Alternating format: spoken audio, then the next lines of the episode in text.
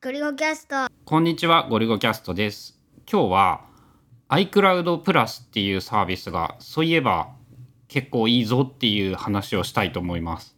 iCloud プラスってあの有料のストレージがついてくるやつ有料の iCloud の契約をするとおまけとしてついてくる機能っていう言い方がおそらくその概念としては正しいんじゃないかなと思う。でえっと3つなんて言うんだろうプライバシーが上がる系っていう言い方をすればいいんだと思うんだけど大雑把に。3つ機能があって1つがプライベートリレーって言われるあのまあインターネットをする時にどこの誰か特定されにくくするサービスですっていう言い方をすればいいんかな。なんかそれに関しては結構ウェブとかにもいっぱい記事が上がっていたような印象があってサービスが出た頃。まあそれは省略するんですがあのねあと2個そういえば無意識に使っていたっていうのとそういえば知らんかったっていうものがあって1個がメールを非公開っていうやつ。春菜って使ってなかったんだっけ？ほとんど何も。あたまに使うことはあったかなっていう。あのなんかのサービスにこう登録する時とか、まあ、誰かにメールを送る時にそのアップルが勝手に作ったなんかメールアドレスを自動的になんか作ってくれてそのアドレスからなんか送れるようなとか登録できるようなシステムで。うんとアップルでサインインっていう機能が最近ウェブとかだと新しくアカウント作ったりログインする時にそのボタンみたいなのがあったりするんだけどその時に割と無意識に簡単に使えるサービスでその自分のメアドがバレるとスパムメールが来て鬱陶しいよね。じゃあ自分のメアドをもう一個ステアドというものを作ってステアドから自分のメールにメールを転送してくれるというシステムをアップルが勝手に自動的にやってくれてこいつなんかスパムがいっぱい来るから鬱陶しいぞって思ったらそのメールはもう自分のところにメールを届かないようにさせるみたいなことが簡単にできて。昔はさ G メールでもあのプラスの記号をつけてその後ろになんか文字書くともともと自分が持ってるメールアドレスとは別で使えてさらにその受信とかは普通に自分のとこに自分のメールアドレスで届くからそのよくわからんサービスとかその怪しいやつとかはそのメインのメールアドレスじゃなくってそのサブの方サブっていうかなんプラス付きのっていうのにしましょうっていうそうそれで登録しておけば例えばさその変なスパムメールが届くようになったっていうので特定のそのサービスに使ったメールアドレスが使われてるってことはそこいつが原因だっていう。そうそうそう。っていうのが分かるよっていうのでまあちょこちょこ使ってたりはしたけど結局それって自分でさ手動でつけないといけないしさらにそれをさらに覚えとかないといけないっていうのがあったんだけどそのアップルの、まあ、メールを非公開っていう機能とかそのアップルで登録っていうのに関して言うとそのあたりのことを要は全部アップルが勝手にやってくれるので、まあ、非常に楽ちんっていう話だよね。Gmail のやつのもう一個の問題点はそのプラスなんとかってやった場合に結局自分でフィルター作ってそこに届くメールを消すみたいなことをやらないといけないっていうそのゴリゴプラス amazon.gmail みたいなのがあったとしてその Amazon っていうのをもう全部届かないようにするとか消すみたいなことを手動でやらないといけない。でさらに言うとあのアルゴリズムだったり人間の力によってこの人のアドレスこれだなっていうのは誰にでも簡単にバレてしまうんだよね。がその iCloud が作るやつっていうのはあのゴリゴ at iCloud.com っていうのとは全く何の関連性もないパッと見で何なのか全然わからんメアドを作ってくれるっていうところもまあ違いだったりするのかな。あの絶対予測ができないというか覚えられないやつでさらにこれをその見ながら、えー、と他の端末で入力しろって言われたら 死ぬっていうぐらいパスワードみたいなやつになる。そうそうそうあのもうダメだわこれっていうぐらいなんか長いのがビュビュビュビュビュビュエビエビエビジュルララみたいなのがついてるえーメールアドレスになるっていうので、まあ、それのいいところはやっぱさあのさっき言ってたみたいにオンオフもうこのメールアドレスいらんってなった時に、まあ、このサービスに登録したやつがいらないってなった時に簡単にオフにできること。でオフにしちゃえばもうあの届かないっていうか自分の目の届かないところに。そうゴミ箱とか迷惑メールにすら来ないっていうのはなんか意外といいんじゃないかと自分は思っていて。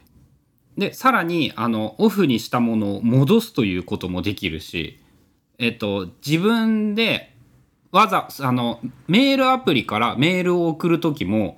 えっと非公開のメールアドレスを使うっていうこともできて例えばなんかまあその問い合わせ的なやつで自分のメアドを教えたくないとかっていう場合にそんなことができたりもするし今ちょっと実験してみてることなんだけどあのウェブ上にさ問い合わせ用のメアドっていうのを公開しているんだけどそれをその iCloud でプライベートなメールアドレスを公開しておけばなんかこいつスパム届くようになってうざいなと思ったら別のメールアドレスに変えるっていう技ができるなと思って今試しにやってみたりもしている。まあそういうのがアップルの、まあ、標準機能っていうので、えーできるように、まあ、なってるっていう感じ今は。iCloud にお金を払わないといけないから標準という用語ではない気はするんやけど iCloud 課金者向け追加標準機能？あじゃあこのメールを非公開とか、まあ、カスタムメールドメインとかホームキットのセキュアビデオ収録とかってこれはそのプラスだけなの？iCloud を使っている人全部ではないの？うん。ではない。iCloud に金を払っている人しか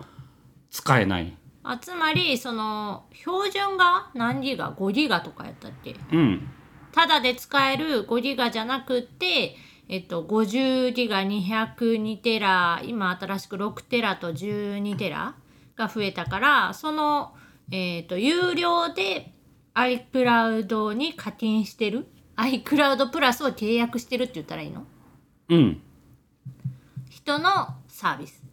そうでもう一個今春菜がその名前を言ったやつなんだけどカスタムメールドメインというものもできるということを最近知りまして何かというと,、えー、と自分が独自ドメインを持っていると iCloud がメールの送受信みたいなことを全部やってくれるっていうのかな。普通独自ドメインというものを契約してもそのドメインでメールを使いたかったら、まあ、いわゆるレンタルサーバーを借りてレンタルサーバーでやってもらうっていうとかあとはまあ自分でそういうシステムを構築するっていうことになってしまうんだけどまあ面倒くさいし一番安いものでもメールアドレス使えるようにするとなんか年間1,000円とかそのぐらいはやっぱかかるようなイメージなんだよね。っていうのをそのゴリゴ .com ドメインのメールというものを iCloud に Apple に全部任せてメールの送受信とか管理ができるようになる。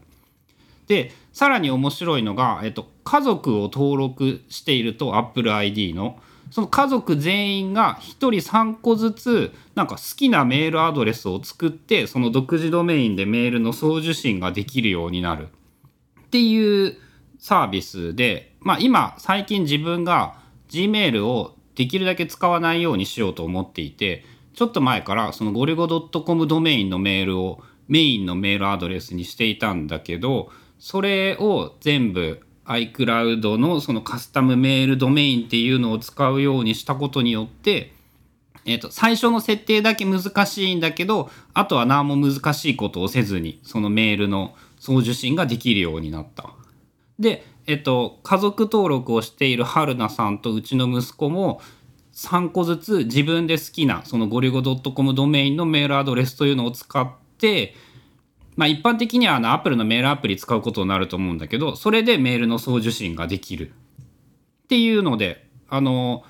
偶然自分にすごくハマったっていうのかなおかげでなんかあのあ余分なお金使わなくて済んだやったっていう感じでこの3つなんか、まあ、特に多分一番すごい便利だなと思うのはメールを非公開というやつなんだけど、まあ、そういうのも使えるというのが意外とその iCloud のメリットとして存在しているというのはあんまり知られていないんじゃないかと思って。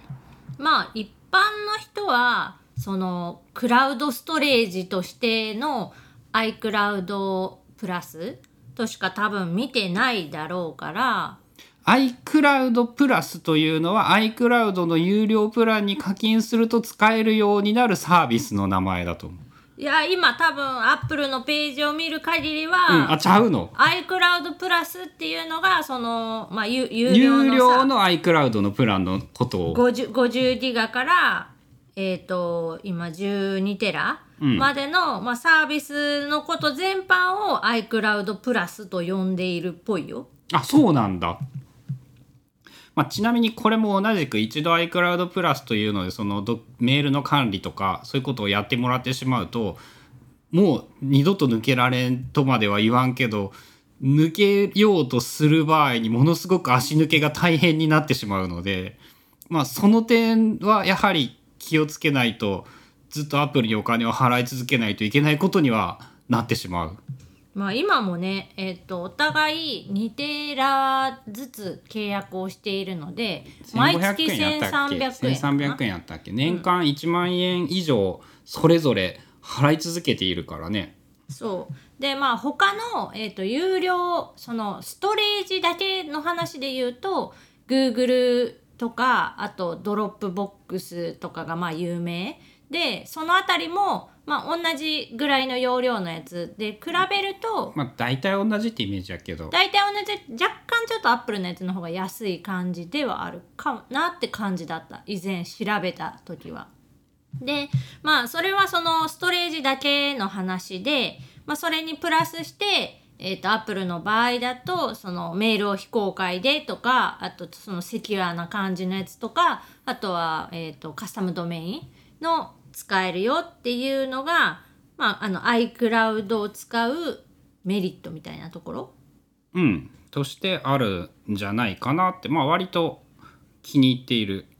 息子が自分のメアドっていうのでなんかあのできるようになったよって言ったらなんかすげえ喜んでいた。という感じで